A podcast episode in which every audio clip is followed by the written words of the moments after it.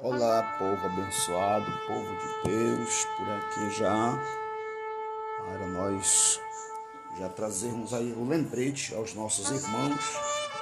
Logo mais a partir das zero horas nós vamos estar naquela oração abençoada, nosso propósito, que nós estamos aí hoje, nós estamos no quarto dia desta, desse propósito e temos certeza de que nós vamos estar recebendo, tendo resposta de Deus através das orações que estamos fazendo.